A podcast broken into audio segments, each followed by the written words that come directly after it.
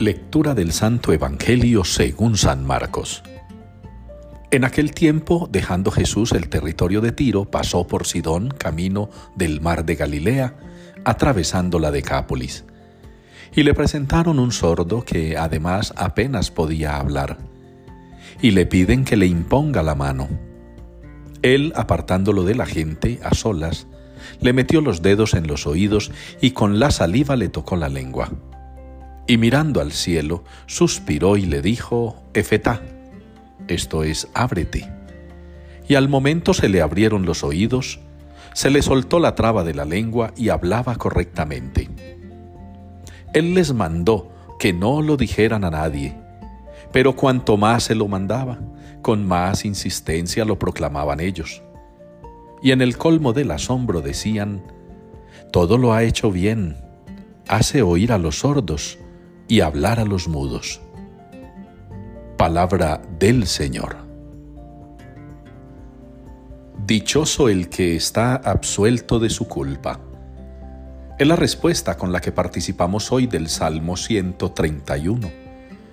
Dichoso el que está absuelto de su culpa.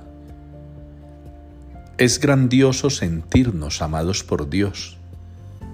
Es maravilloso poder saber que el Padre Misericordioso nos ama, nos perdona, no nos condena.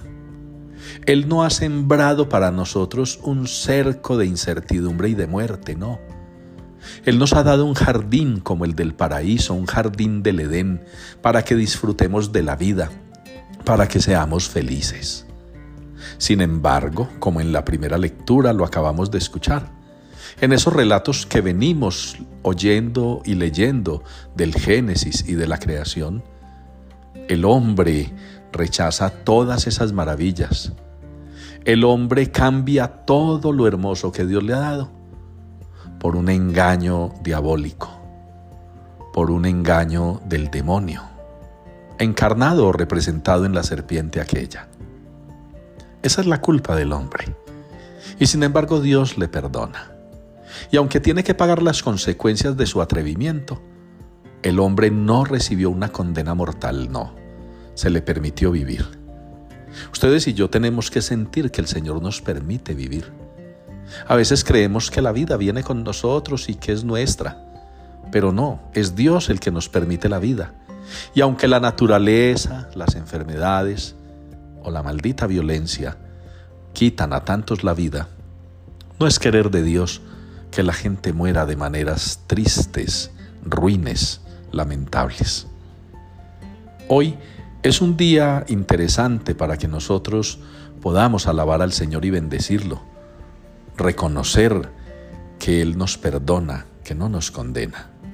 Ya en el Evangelio estamos ante un episodio de un milagro que el Señor eh, obra en una persona que está afectada en sus facultades, en ese entonces eran vistos como castigos las enfermedades, la sordera, la ceguera, la cojera.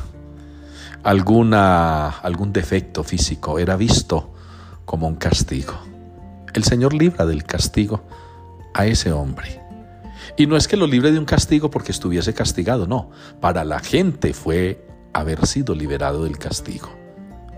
De todos modos, se presta el Evangelio y la primera lectura para que conjuguemos ambos textos y lleguemos al Salmo, convencidos de que al repetirlo es la verdad y es lo que ocurre en nuestra vida. Dichoso el que está absuelto de su culpa. Dichoso quien cree en el Señor, lo respeta y le obedece, porque se hace digno de su infinita misericordia.